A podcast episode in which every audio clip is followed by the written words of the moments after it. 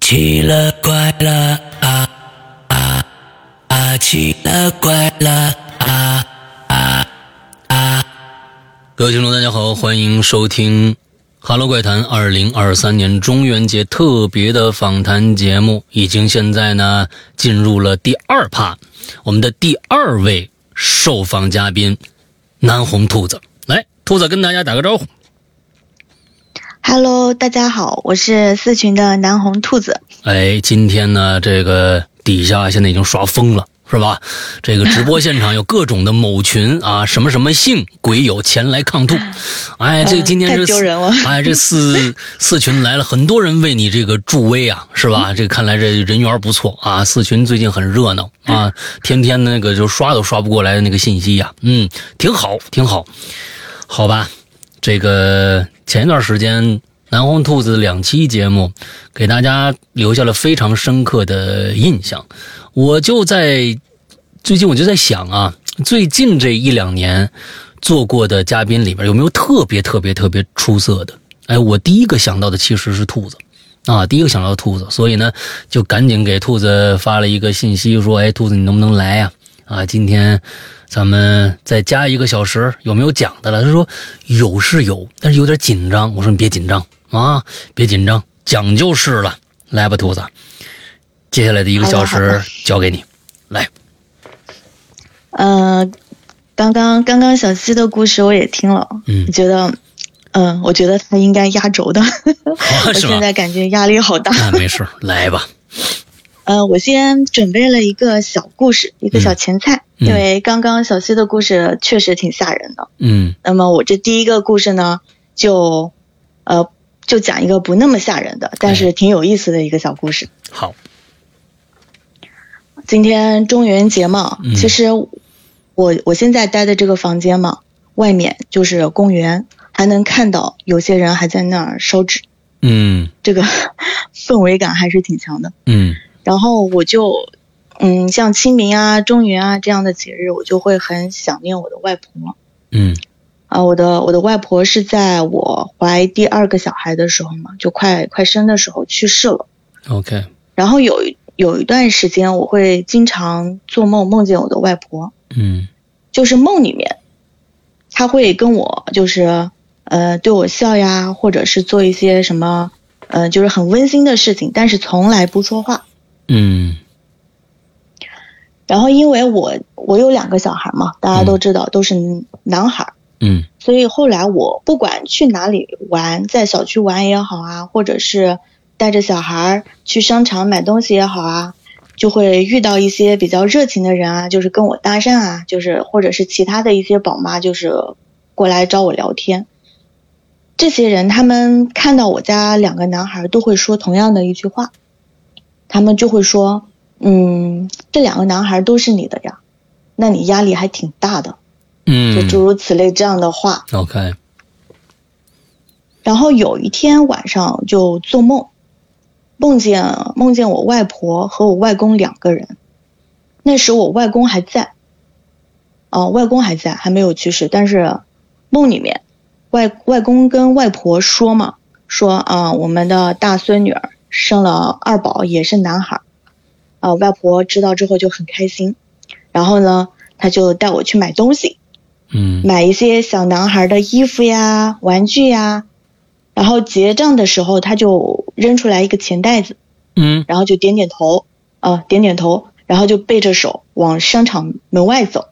那个那个意思就好像是说，就好像在对我说嘛，你别舍不得花钱啊，两个男孩压力大也不要舍不得花钱嗯啊、就该买该买买。然后我就说嘛，我说，嗯、因为两个都是男孩嘛，衣服不用买那么多，弟弟可以穿哥哥的衣服。哎然后这个时候我就看到外婆站在那个店门口，她就停住了，然后她就看着呃店门口有一个那个就是易拉宝的那种广告牌、嗯广告海报，她就对着那个海报就这样指指点点的，然后对我点点头，然后我就顺着外婆指的方向就看，看到那个海报上有一串儿号码，嗯就一串电话号码。嗯然后我外婆就一直点点着那个指着那个号码，就对我点头。然后梦到这个地方，我就醒了。 ，OK，醒醒了之后，整个人就是很清醒，没有那种很困的感觉。我就习惯性的就把枕头旁边的手机打开看了一下，当时是凌晨三点多。哎，不知道为什么哈，我就鬼使神差的把这一串手机号码用微信的形式发给我老公了，发到我老公的微信上了。 ，OK，但是我但是我发这串号码的时候，中间有三个数字，我就记不起来，想不起来了，很模糊。嗯嗯啊，就用叉叉叉代替了。然后第二天我就把这个梦告诉我老公了，他就看着这串号码说：“嗯，这个不像手机号码，有点像双色球号码。嗯，哎，这个这个好，这个比手机号码有价值啊，”对，然后然后我听他这样一讲，我就说：“那那那我们就就照着这个号码去买吧。 ，OK，” 然后那天对，我们就买了这个号码。但是我我忘记了中间那三个数字，然后那嗯个、那中间三个数字我们就用了我我的生日，然后小孩的生日，然后我老公的生日就换着买嘛 OK 就买了很多。 OK，后来开奖的时候，就那三个数字不对，其他数字都是对的。哦呦，我的天哪！对，当时真的你说说很你这及个时梦啊！啊，你说说你这个梦，你做的清醒一点好 吧？哎呀，然后然后我妈还说啊，你怎么就不能记得清楚一点呢？嗯，是啊，是啊，是啊，你这这个东西你要记、记全了，那就这这这是吧？哎呀，嗯真的。棒了，嗯，这怎么说呢？这个这个小故事哈，是确实的的确确是我身上真实发生的故事。嗯那么这个故事也就是，也就告诉我嘛，嗯，告诉我一个道理：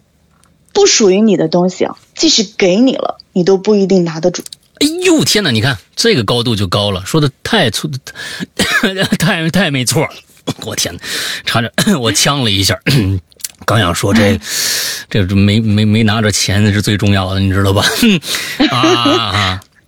特别对，特别对。哎，这梦都告诉你了，而且是姥姥告诉你的。哎，就想让你来来这么一下，你看看，不是你的还不是你的。对，外婆可能就觉得我我怕我焦虑啊，养养两个小孩怕我压力大，嗯然后想帮我，嗯，对吧？对，结果这个怎么说呢？它不属于我，所以嗯我就没没有记住它。哎，特别好啊，这就是、嗯开场的一个小故事，好让大家先放松一下。哎，非常好，来吧，嗯嗯，接下来接下来这个故事呢，嗯、非常的悲惨，嗯可以这样说，就很悲惨。我我老公的我老公他是农村出来的嘛，嗯嗯嗯但是他那个他那个农村是就是在大山里面，嗯，OK，是山里面，就是山里山里出来的小孩。然后每年逢年过节呢，我们都会呃回他老家看一看，但是大部分大部分的时间我们都是待在城市里的。呃，因为家里小孩需要老人帮忙嘛，所以我公公婆婆也是在城市里面陪着我们。嗯家里面就是有农田呀，然后一些竹林啊之类的，就是还有核桃林这些，都是需要人去常年去就是照顾的。 ，OK，但是因为我公对我公公婆婆他他们不在老家，所以这些东西都是托邻居帮忙照顾。这个这个邻居就是跟我老公家住的很近，然后这个邻居家的这个女主人嘛，我们就喊她哑巴阿姨，因为她是个聋哑人， OK，她不会说话。但是因为她平时帮我们照顾家里的这些山产，每次回去的时候，我们都是会给她带一些东西表示感谢嘛。嗯嗯嗯嗯但是这个哑巴阿姨她就对我们特别特别好，尤其是对我两个小孩儿非常非常好。嗯，OK，即使我们就是我们回家了啊，你帮我们照照看这些东西，完了我们回去了，她还会送我们东西，送小孩儿东西。嗯嗯嗯嗯就一般家里亲戚，就是亲戚之间都不一定能做到这样。每次回去她都会送我们东西。嗯有时候我公公婆婆回老家了，然后嘞小孩没有回去，她都会托托我婆婆带一些好吃的东西，然后她自己种的土豆呀，种的西红柿呀，然后让我婆婆带过来给我家小孩吃，就非常非常喜欢我家小孩，嗯我就就跟我老公说聊天就聊到这事儿嘛，我说这个哑巴阿姨真真的挺好的，但是我好像没有见过，因为她跟我婆婆年龄差不多，嗯，但是我没有见过她的她的子女。然后我老公就跟我说了一个这样的故事，就是哑巴阿姨的故事。嗯她的哑巴阿姨的父亲，她的爸爸年轻的时候是个聋子，就是耳朵失聪了，他听不见，哦，一直都找不到找不到媳妇儿。 OK，然后村村里的孩子呢，都喊他聋子爷爷。嗯然后聋子爷爷后来年龄大了嘛，然后嗯，经过村子里面人介绍，然后认识了一个寡妇，然后他们就结婚了。嗯结婚之后呢，这个寡妇给呃聋子爷爷生了两个女儿，本来还挺幸福的一家四口，对吧？但是呢，就是小女儿，就是这个哑巴阿姨，她嗯遗传了聋子爷爷的这个毛病，哦，因为从小遗传就失聪，嗯对，遗传，从小就失聪，听听不到，就听不见声音，所以导致他也不会说话。后来呢，姐姐长大了，姐姐长大之后嘛，姐姐是正常的，姐姐长大之后就嫁人了，嗯然后嗯、呃老两口就觉得两个女儿嘛，家里没有儿子，两个女儿如果都嫁出去了，就没有人给自己养老了。然后再加上小女儿有这个残疾的毛病，他们就希望就是，呃，小女儿可以留在自己身边给自己养老，那么大女儿嫁出去就就嫁出去了嘛。那个时候是七十年代末八十年代初的时候，嗯村里面来了一个外乡人，是一个石匠，他本来是来村子里面帮忙，就是盖房子的。嗯然后呢，他就看上了聋子爷爷的这个小女儿，就看上了这个哑巴阿姨。嗯但是这里面的就是至于这个石匠和哑巴阿姨他们相处的这些细节嘛，我们小辈的人就不知道了。我们知道的就是这个哑巴阿姨后来怀孕了，嗯，没有结婚。嗯怀孕了，然后这个石匠他就跑了。哦 OK，没负责任，后好来了，对对，后来也是听就是听村里人说嘛，可能石匠的家里人不同意，嗯就是不同意他跟一个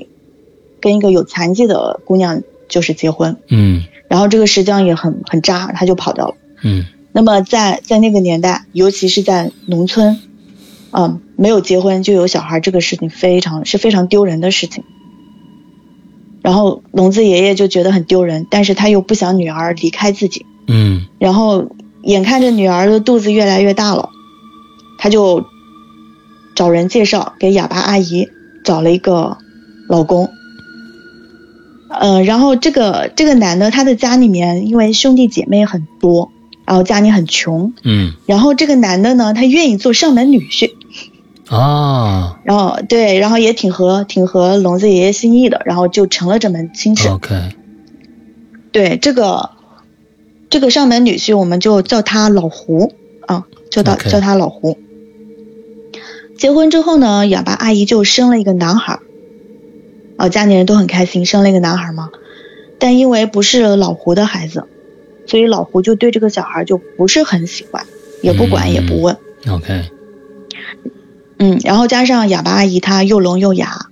没有照顾小孩儿的这个能力，嗯然后就把这个小孩就托给聋子爷爷跟跟那个跟那跟那个寡妇去养了。嗯嗯嗯但是好像那个因为寡妇跟那个聋聋子爷爷嘛，就是对小孩照顾的也不是很好，就导致这个小孩从小就生病，身身体也不是很好。他哑不哑巴？然后他耳朵没问呃题，不有没不没事儿呃是吧？没正没有常问人，题，哎，对对，正常的一个小男孩。嗯但是这个小男孩在他两岁的时候嘛，然后因为，嗯，农村有的时候农忙的时候，大人都很忙，没有时间去照顾这个小孩儿。嗯然后这个小孩自己在家里就是，就是拉屎拉拉尿，就是在裤子里面，哦然后也没有及时的去处理，嗯，就导致小孩皮肤都很娇嫩的嘛，就导致有炎症、皮肤哦溃烂。 OK，小孩就整天整天的哭，啊，真的好好惨。然后龙爷爷他又听不见，嗯，哑巴阿姨也哎呦听不见，是啊，听不见对，然的，后对，听不见。然后小孩就哭嘛。然后那 聋子爷爷的媳妇儿她也不去管他，就嫌这个小孩很吵，就把他关在房子里面让他哭。嗯这小孩嗯，硬生生哭了两天一夜，嗯哭，死了，哎呦，哭死了，真的很惨。嗯，那个时候，我婆婆听到了小孩的哭声，然后她去找哑巴阿姨，找到这找到了哑巴阿姨之后，打开门去看那个小孩儿。我婆婆说她当时是看到了，小孩死的特别特别惨，发炎的地方都烂的可以看到骨头了，嗯，OK，就是不知道不知道这个小孩究竟是哭死的，还是因为这样的病。嗯，但是按就按总是按很理惨说，我是觉得，嗯，听不到这肯定是一个原因，但是我是觉得，呃，即使农忙或者怎样，因为这个哑巴爷爷也是养着这个女儿长大的，那么他也一样肯定会经历各种各样的养孩子的一些苦楚。那么现在有一孙子了，我认为是不是更应该的，就就更应该关照多一对些啊？但是其实没有啊，倒让这孩子给死了。可能就是，就就我老公跟我说这事儿的时候就说嘛，可能他们从心理上就嗯不太能接受这个小孩的诞生，觉得这个小孩就不该来，啊，没就觉名得没给他分的，给他们家丢对给人他们家丢人了。啊。OK，对，后来这个死小孩死了，就是怕村里人知道了，因为村子里面的流言蜚语真的是能是能杀人的。嗯他们也是怕怕这个流言传出去了，所以当时呢也没有给小孩儿。按理说，小孩这样这样死掉的小孩，他是很无辜，他属于恨死的，嗯，应该是要找人给他做法事，哎，给超他度超一度下的，嘛，嗯，，对，好好好好的去安葬、呃、安葬他，但是并没有，嗯就当时就一块布一包，就给他扔扔到了乱葬岗，就是村里山里面的乱葬岗。所以我觉得这事儿真的是很很损阴德。嗯，所以以这个后来报应就随之而来，降落在他们家。 OK。都得讲文明，听着吗？今天的所有的故事都跟讲文明有关系，你知道吗？啊，来吧，两年，两年过去，两年这事儿过去两年之后嘛，嗯哑巴阿姨跟老胡生了一个女儿， ，OK，呃，这个给她，呃，这个女儿他们他们给她取名字叫小红，叫红红，嗯，他们那边的方言叫红红。嗯呃，因为老胡是上门女婿，加上那个年代嘛，重男轻女的观念非常的重。嗯然后就导致这个红红她从小也不是很受宠，爷爷也不也不怎么喜欢她，嗯然后从小就没有人关心她，然后爸爸也不是很待见她，然后就亲在生红的也这红样啊长对亲亲生女儿，因为他们他农村他们那个地方就啊很重喜男欢轻女男孩儿，嗯，对重男轻女就觉得女儿以后是要嫁出去的，没有办法陪自己养老的那种，就嗯，OK 旧观念， OK，真是害死人的旧观念。嗯然后就在红红到长到九岁那年嘛，龙爷爷的就是龙子爷爷的大女儿回来了，嗯，跟丈夫一起回来的，家里就是农忙干干农活儿，然后家里人都回来帮忙。嗯就是有一次傍晚干完农活儿，龙子爷爷回来的时候，跟村跟跟那个村民一起回家的时候，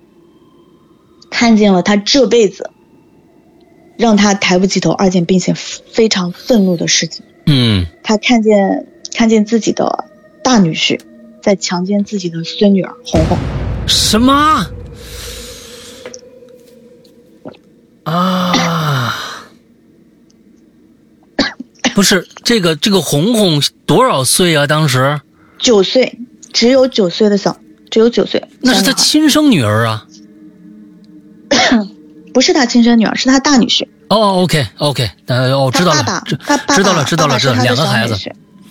对对对，我天当，时真的，当时聋子爷爷和村民嘛，就把他的这个大女婿嘛打得头破血血流，嗯当时就报警了。嗯报警，然后被抓走的时候，那时候我我老公我老公他还在，他说他当时看着那个男的被警察叔叔带走的，嗯满头的血。嗯后来被判了十五年，啊，还行，被判了十五年，因为他这个是属于属于未成年嘛，对而且情节非常严重，对，被判十五年了。嗯，后来不知道怎么回事儿，死在监狱里。哦，就是监狱里面也有一些啊，稍微讲一点文明的人，对这种强奸幼女的那个那个人啊，最不待见的，进去就打，进去就打。哎呀，听着这反正是也挺解恨的，嗯后来就死在监狱里了。嗯然后聋子爷爷的大女儿因为这些事情，然后也受不了家里的就是村里的流言蜚语，就自杀了，哎呦，很惨，真的很惨。嗯然后因为这件事情之后嘛，然后红红她就辍学了，就没有去上学了。嗯再大一点之后就去城市打工了。啊，至于后来怎么样，我也没我也没听说过，也没有去打听。嗯然后他的爸爸就是老胡，嗯从那个时候开始，整天就在家里面骂人，嗯，啊然后喝酒，喝得醉醺醺的，然后骂哑巴阿姨， 骂聋子爷爷，然后骂自己的女儿，嗯就就整个人就废掉了那种感觉。嗯但是老胡呢，因为这个女儿，女儿的事情，他就更更想要生一个儿子，更想要生一 个儿子。哈哈，嗯，OK，可是他跟哑巴阿姨后来是呃，还是就是又生了一个，但还是女孩，嗯，就生不出儿子。嗯，我感觉真的就冥冥之中就是报应，嗯就生不生不出儿子。 ，OK，然后因为第二个小孩又是女孩嘛，然后老胡他就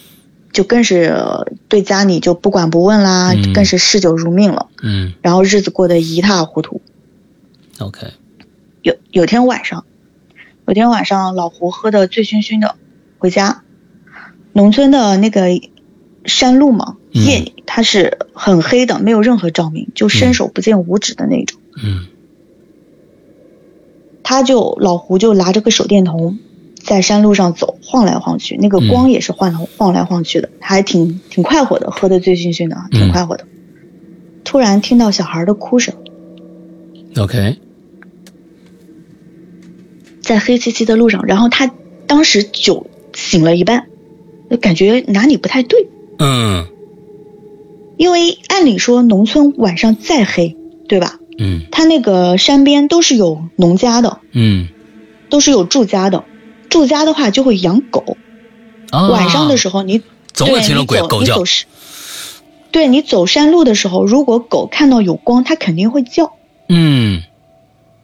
但是老胡他当时听到小孩的哭声之后嘛，他就发现好像经过了几家都没有听到狗叫声，嗯嗯嗯，很，安静，嗯就听到小孩哭，他嗯当时心里就很慌了嘛，然后他就停下来，嗯拿手电筒就是到处照啊扫一扫，嗯然后就听到小孩哭声停了之后，就听到一些窸窸窣窣的声音，就是像有人在走路，然后脚踩在那个树叶上的那个声音。 ，OK，他一开始以为是自己走，是不是自己走路的声音？嗯但是他发现节奏不太对，然后他就停下来，拿那个手电筒嘛，往自己脚的周围一圈照了一下，他就发现他脚旁边的一块草地上陷下去了。哦，陷下去，就像是站着一个人，就站在他旁边， ，OK，但是他看不见，但是他看不见，只有那个草地陷下去的那个痕迹。嗯嗯嗯嗯哦、他这个时候，我感觉他应该是酒完全醒了，就吓得赶紧往家方向跑，嗯跑到离家就是离家不远的地方一个山坡上，他看到一个女的站在那儿，哦、嗯他以为是哑，他以为是哑巴阿姨，然后就在那喊。但是走近一看，发现不太对，因为那个女就是那个女人站在那个虽然是站在山坡上，但是她个子很高，嗯穿着穿着那种就是农村里面那些女人干活穿的那种粗布的那种长裙，嗯嗯然后又披着头发，完全看不清，嗯头很大。嗯然后他走近一看，走近一看，把那个手电筒往那个女人脸上一照，那个女人长了六张米，哇，六张脸，大小不同，男女都有，挤在一个头上。哟天呐。嗯，这个不用镜子哦就有六张脸、啊！你这个我刚我刚刚听小七的故事，我就想，哇，怎么这么巧，都是跟脸有关。嗯老胡吓得他就赶紧往家跑，然后因为这个事儿嘛，他就就感觉他这个人就变得更加疯疯癫癫了。嗯然后村里人就说，就喊他酒鬼，就呼酒鬼，整天就知道喝酒。但是老胡疯了，疯疯癫癫的，但他每天嘴里面会经常念叨一句话，嗯然后我看到了，我看到了六个人，六条命，六条命，嗯，算下来几条命了？嗯、这现在死了几个了？大大女婿，嗯，然后大女儿，大女儿。对红红不确定她还在不在， OK，但我希望，但我希望她还在。嗯这样的话，就是他们家就是哑巴阿姨家，只剩下唯一的能干活的男丁，就是聋子爷爷。嗯聋子爷爷他每天早上就是鸡打鸣，打第一遍鸣的时候，天还没亮，他就会出去放牛。但是有一天早上，鸡打鸣打了三遍了，嗯，然后那个呃寡妇她找不到聋子爷爷，喊了村里人帮忙找也找不到。 OK，他就心想，那对啊，牛还在牛棚，怎么没人去放？然后他媳妇儿就寻思着，哎自己先去把牛放了吧，回来再找吧。嗯那时候天天刚蒙蒙亮，嗯然后寡妇她就走到那个牛棚，准备去牵牛的时候，她远远的看到牛棚旁边的树上挂着一个人在甩来甩去的。她走近一看，就是聋子爷爷。聋子爷爷上吊自杀了。为什么这么突然？呃，我我老公他当时跟我说的是，可能是也是受不了，就是家里的这些反反复复的变嗯故，然后以及村里人的一些流言蜚语，就感觉就是 就没有没有，就这日子没有过头了，嗯嗯对吧？家里又没有儿子，找了两个女婿，一个死了，一个疯了，嗯，就感觉没有过头了。 OK，他他还特意当时还跟我形容了一下那个聋子爷爷上吊的那个情形嘛，他是挂在树树上的，可能就是他，嗯，之前是把那个拴牛拴牛的那个绳子套在自己的脖子上，嗯然后从树上往下跳，哦，我明白。因为因为重力的原因，脖子扯断了，哎呦，我天哪！被被拉的好长，舌头也伸的好长好长，嗯嗯嗯，就吊死鬼嘛，对吊死对对鬼。对对对，这这一家子，我的天哪！嗯一般像这种病死的、啊、淹死的、吊死的这种，这种都是属于枉死，都是需要超度的。嗯然后他们村里面的道士嘛，他们村里面的道士有一个不成文的规定，就是终身不嫁娶，嗯，就专门给人做法事，给人是是是，做丧事，对，办办丧办丧事，他们是不嫁娶，就导致他们没有后代，嗯，五弊三所以缺这嘛，个是，对，所以这个手艺他就没有办法遗传下去。嗯然后渐渐的，村里面会做会做法事的道士就越来越少。嗯然后当时给给聋子爷爷做法事的时候就找不到人，嗯好不容易找到一个道士，然后那个道士呢，因为接活儿太多了嗯，他把活儿分给他的徒弟去做了，就赶不过来。但因为呃村民村民村民就说啊，这个他是上吊死的，就是枉死的，得赶紧处理，不能把一直放在家里面。然后道士没办法，就只好一个人过来了。但是做法事他是需要几个人去完成的，他一个道士他没办法去完成。嗯然后就找了村里的几个人帮忙。但是帮忙的这些人，他们又不懂，不懂这些这些里面的门门道道，哎，就听着啊，只是敲敲锣打打鼓，很简单嘛。然后又又给钱，那就答应了嘛。就在超度仪式第一天当天，呃，棺材是不能 ID 的，它是要架起来的，哦放在对棺棺材不能 ID，它是要架起来的。 ，OK，所以就用那个长条板凳把棺材架起来，一头就是棺材的一头架着板凳，嗯一头是放在八仙桌上的，嗯死者的头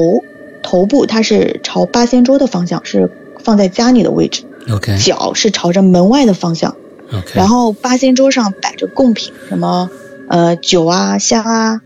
然后茶这些，就是道士就坐在旁边念经嘛，嗯然后帮忙的村民就在旁边敲锣，嗯然后子孙家里人就会就跪在灵堂前磕头，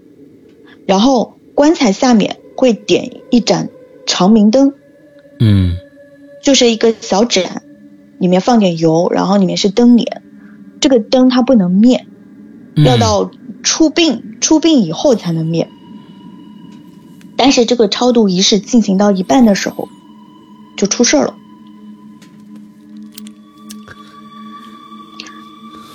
仪式第一天进行到下午的时候，道士在念经的时候，又来了很多的村民嗯跟亲戚，嗯因为村里面人嘛，很、嗯村子很小，基本上说是村民邻居，但其实都是沾亲带故的。 OK 呃，谁家办个红红白事都会来，然后也会有很多的小孩儿，嗯大人在一块儿打牌聊天打发时间。他这个法事是要做三天的， OK 就是从晚从白天到晚上凌晨就中间不停的熬夜的那一种。嗯然后大人在一起为了消磨时间，他们就打牌聊天，小孩儿就在场子里乱跑打打闹闹的。嗯然后有些胆子特别大的小孩儿，他们就会在棺材下面钻来钻去，嗯然后家家里人也不管。嗯这个时候就有一个小女孩一脚把那个长明灯踢翻了，哎呀，灯就灭了，真棒，嗯，灯就灭了。哎呦，呃，唱经的道士嘛，当时就发现了，就立马把那个小孩的家长给拉过来训了一顿，嗯然后重新点长明灯，让家长跟小孩磕头道嗯歉。嗯嗯然后，对，然后道士做法事，他是按时辰来的，一个时辰做几次，然后唱往生咒、烧纸这样子。嗯到了晚上，就是凌晨的时候，大人还在打牌，小孩也不睡觉，对吧？就怕跟过节一样，哦，不好意思，就跟过节一样，嗯小孩也不睡觉。然后那个踢翻长明灯的那个小女孩嘛，她还在那个场子里面跑来跑去，结果一个不留神摔倒了，脸就朝着烧纸的火盆栽了下去，哎呦整张脸被烫毁容了。哎呦，我的天哪，太狠了，这报应来的太快了。嗯我当我当时听到的时候，真的是惊呆了。那个小孩，我后来回村子的时候有见过，真的就是满脸的疤。哎呦，天哪！啊，听着我都疼啊！第二天法事还要继续，嗯、这个农村的法事嘛，它有一个环节叫过奈何桥，嗯用四条长板凳，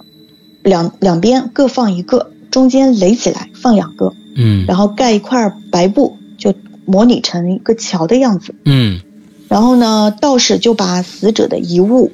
鞋子还有牌位放在盆儿里，然后端着这个盆儿从桥上面绕一圈，过一遍，OK，再摇金幡。然后家里的子女后人就跪着，跟着道士在后面走，嗯意思就是陪着死者过一遍奈何桥，嗯有道士引路啊，你就你再去的话就不害怕了，是这样的一个仪式。但是，但是聋子爷爷他是枉死的嘛，所以嗯他这里面需要额外再增加一个环节。额外增加的这个环节呢，本来是由家里的长子来做，哎呦，但是因为聋子对聋子爷爷他没有啊没有，对，然后女婿又这样，就没有人去去完成这个环节。当时就商量了一下，家里人就商量了商量了一下，让当时的那个抬棺人来完成这个环节。嗯农村农村的抬棺人，抬棺材的人。嗯为什么为什么当时选抬棺人呢？因为农村出殡它有有一个说法叫回避，意思就是属相相克的人他是不能参加的。啊是嗯、呃，对。那么增加的这个环节呢也是一样，他不能找属相相克的人，嗯所以抬棺人就是首选，就找他。嗯这个额外的环节是怎样？是是怎样一个环节呢？是需要找一只老公鸡，用白绳子把鸡脖子系起来，然后再再由这个抬棺人拖着这只公鸡在乡间小路上走，嗯一边走一边拖，一直往河的方向走，直到把这只公鸡拖死，你才能回来。拖死才能回来。对，中 OK 途这个公鸡如果没有死，你是不能回来的。我也它这够个仪残式忍的的，对，就 就是、嗯呃过去的陋习一些嗯习俗嘛，嗯陋习。嗯他这个仪式搞这样一个仪式，意思就是把吊死鬼从家里送走，送出去、啊这样的一个意思。嗯当时这个进行到这个仪式的时候，天已经黑了，然后那个乡间小路上又没有灯。其实抬棺人他虽然虽然说胆子很大啊，但是在那样的环境下，还拖着一只公鸡，他其实也是很害怕的。嗯，哼他也他也是很害怕，他就希望这个过程赶紧结束，是因为他是是一般对他不信这些东西，他很很害怕，他就希望这些东西赶紧结束，也不会有什么其他的一些呃小小小岔子。然后他就走到一半的时候，他就发现这个公鸡嘛，它不动了，他就颠了一下，也不挣扎，他就心想着应他该以为是死了吧，嗯对他以为死了，他也没往河的方向那边就是继续走了，就赶紧回去了。然后远远的他就看到那个聋子爷爷家里院子里面的灯光嘛，他心里还安心了一些。嗯刚到院子门口，就看到院子里面站了一群披麻戴孝的人。哎，他心想，刚刚也没有这么多人啊，因为聋子爷爷家里面的家家属也不多啊，就哑巴阿姨跟他媳妇儿。嗯怎么会突然一下多了这么多披麻戴孝的人？然后这些人发现了这个抬棺人之后嘛，齐刷刷的都蹲了下来，然后双手抱头，用同一个动作往他这边蹦。哇蹦！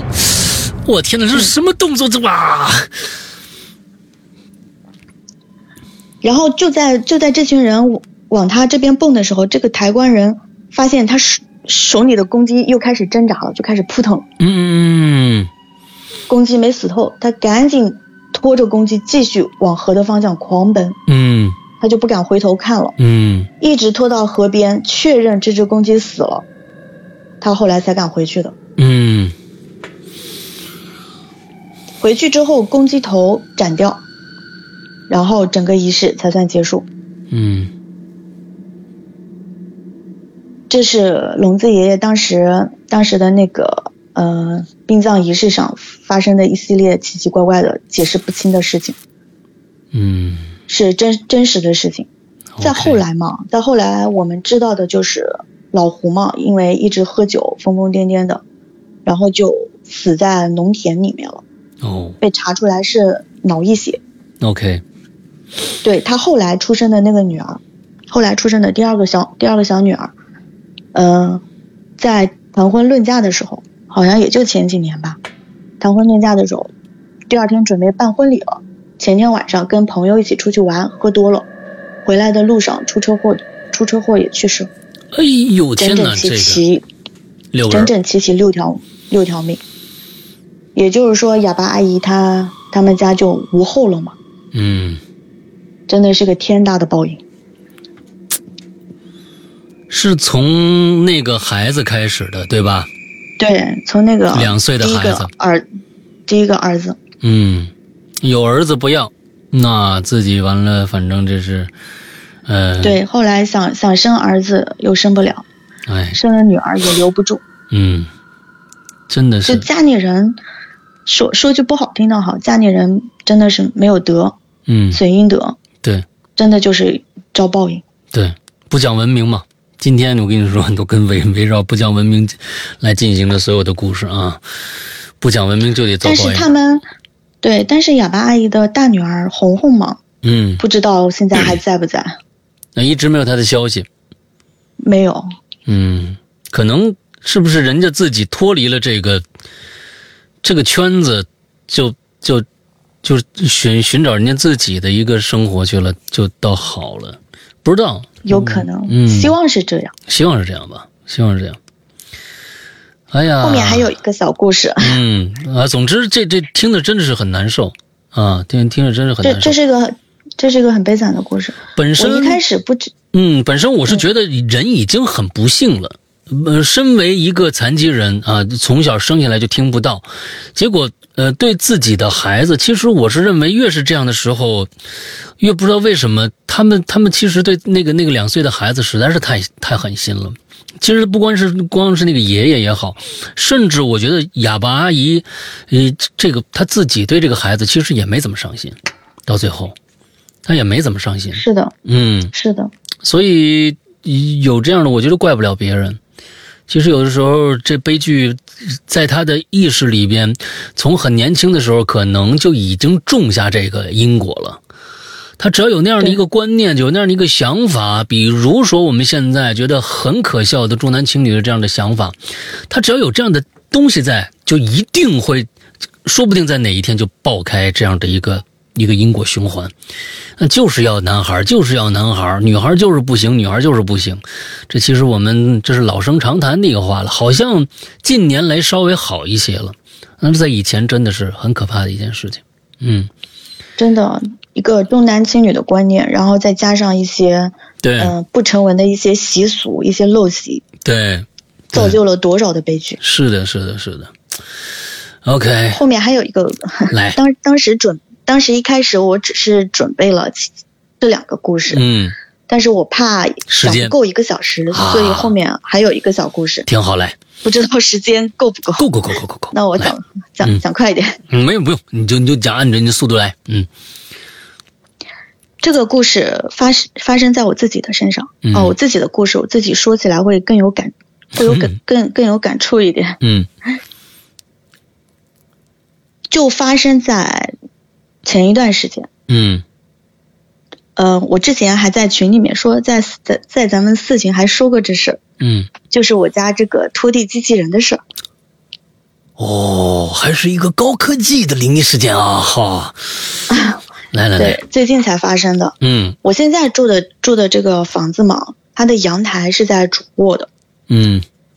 然后为了 f- 当时装修的时候，我就考虑要买一个拖地机器人，嗯因为平时工作很忙，没有很多时间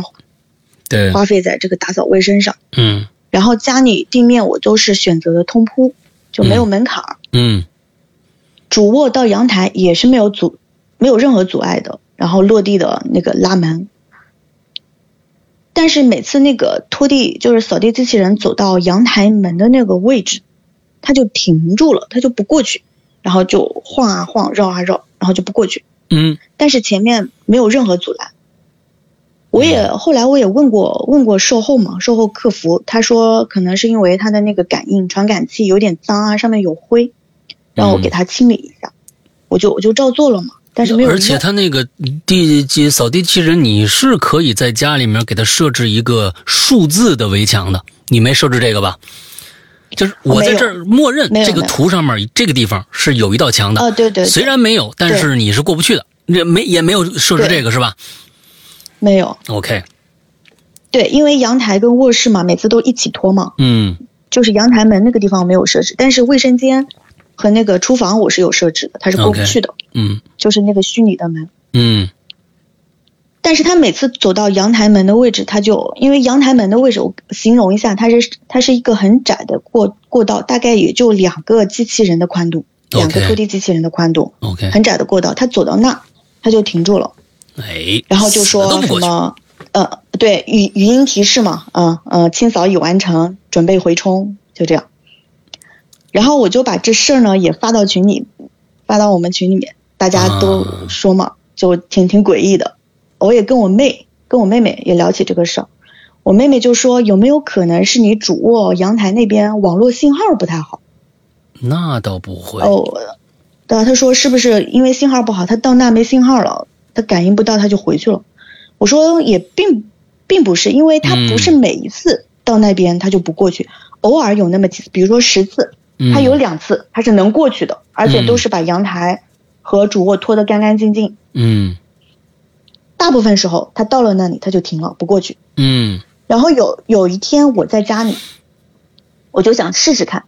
这里到底是什么东西给它挡住了，嗯，我就画了一个区域，让它只让拖地机器人只清扫哎哦我画的这一块区域， OK，就是把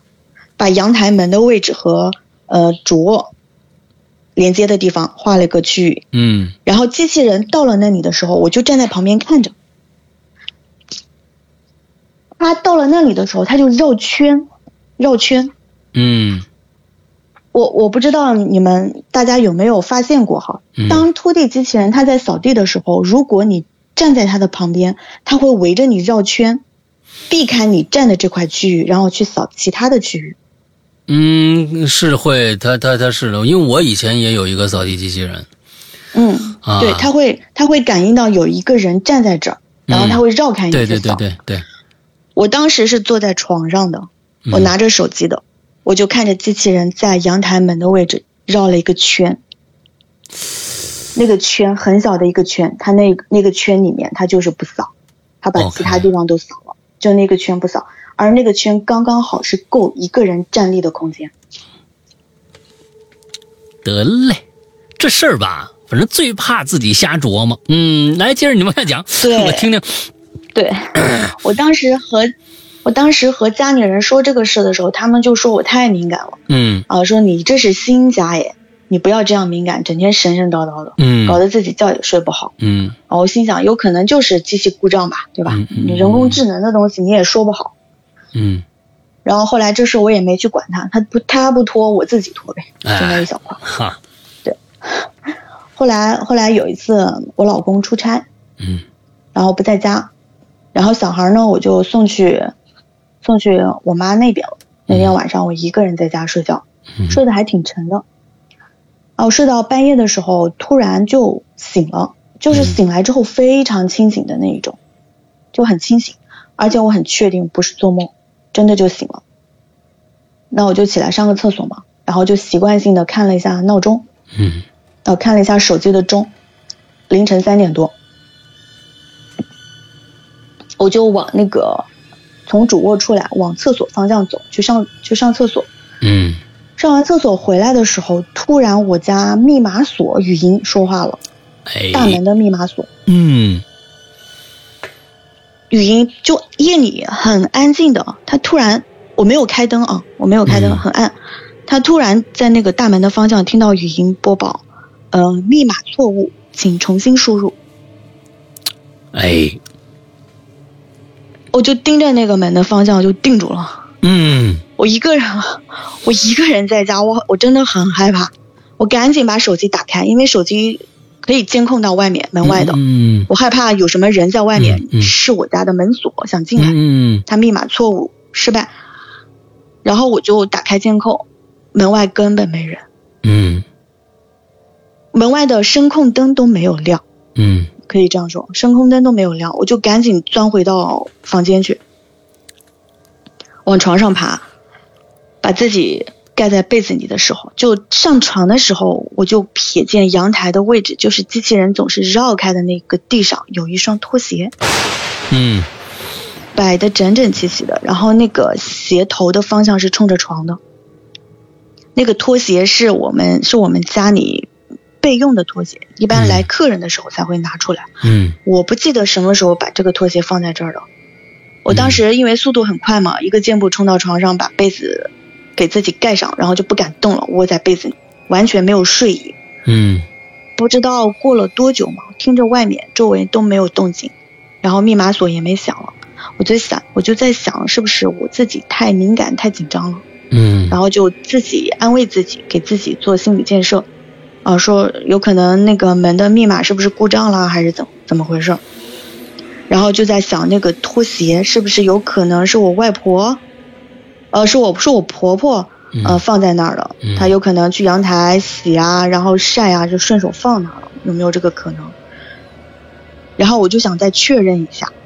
确认一下那鞋还在不在。然后当我把头从被子里探出来的时候嘛，我当时精神是放松下来的，然后就感觉到自己的胳膊被压麻了，就想翻个身，换一边睡。翻身的时候，我在就在我转过去的时候，我看到我床上躺着一个人，跟我脸贴脸。我操！哎呀，哎呀，啊，就就在我转身的时候，就翻个身。平时那个位置是我老公睡的嘛，放着一个枕头。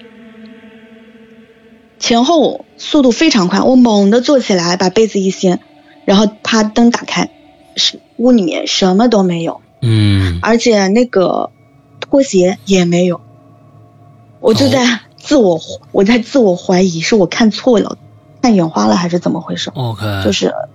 没有开灯嘛，看眼花了还是怎么回事？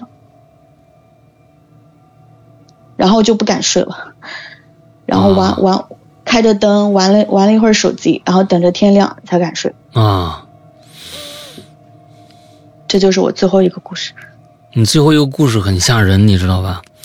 这个因为嗯，电子产品自己说话这件事情啊，呃，其实很瘆人。 因为我家我家现在呢，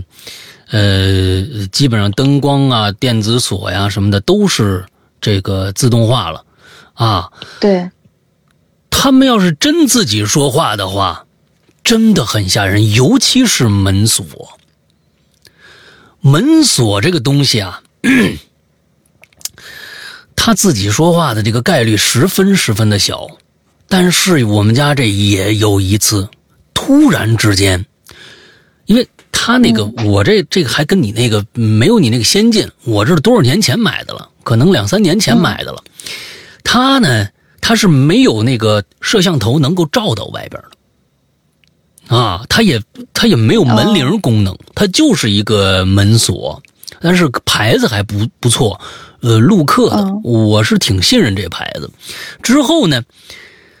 只要关上门，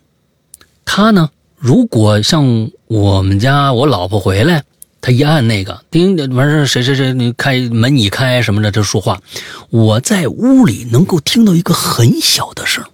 就是说，呃，不像我在外面一开门啊，您的门已经开嗯打开，啪，你这很很洪亮，但是那个门的密封还是比较比较严的，所以我能听到一个嗯非常非常微小的声儿。有一天晚上，有一天晚上，嗯，这个家只要到深夜的时候，你整个的这个呃全静下来的时候，很多声音就被扩大。那个对门是的锁呀，就自己说话了。您的指纹错误，请再试一次。就是我们家，因为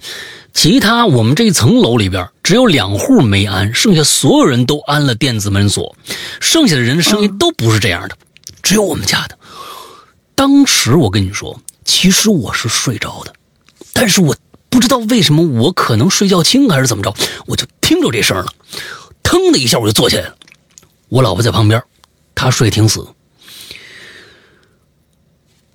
我就听，她会不会再响一声？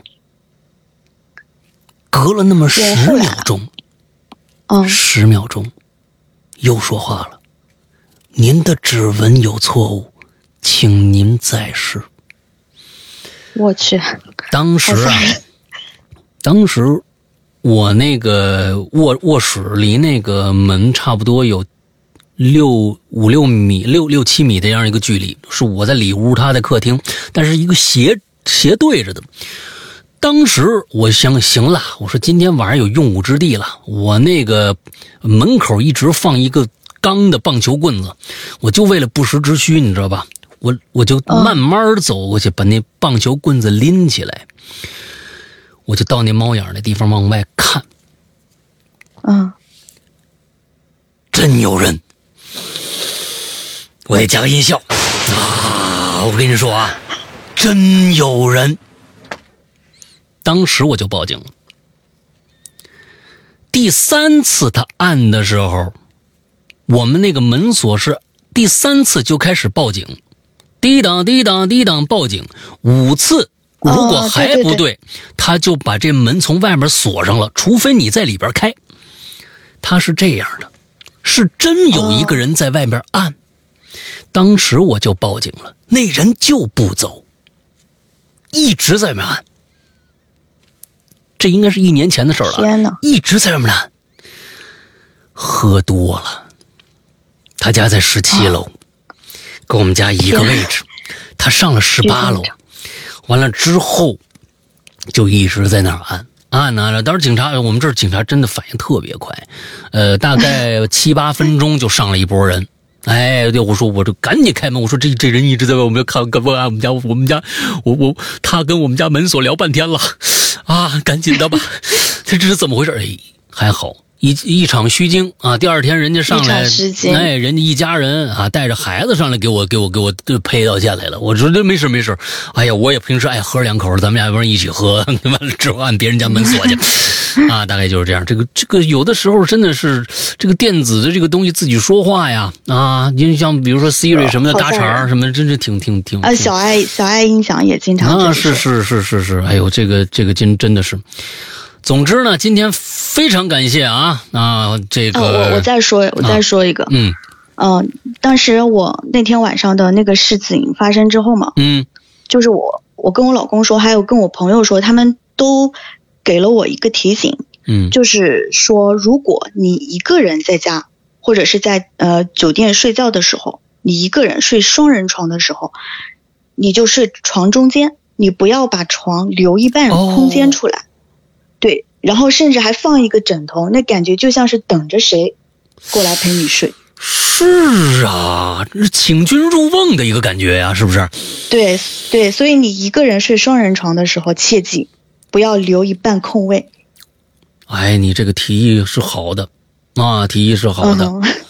啊，大家有就是是是是是，啊，这这个大家听着没有？学到了没有啊？以后啊，这也是一个寓意，你让人家觉得啊，您是等着我来呢，那我就来一个给您看看吧。哎，这这东西多不好，是不是？哎，一进去以后，对把这宣誓主权，这张床是我的，跟你没关系啊。先把这话说清楚了，嗯。好吧，好吧，哎呀，今天咱们兔子给咱们讲了三个故事啊，一个接一个的。哎呦，中间呢稍稍显得有点凄惨，最后一个啊啊还是一个高科技的这么一个恐怖故事，挺好，挺好，挺好。感谢兔子来做客啊，再攒一段时间我接着找你去啊。好的好的，好，那就这么着，拜拜。嗯，好，拜拜，大家再见。哎。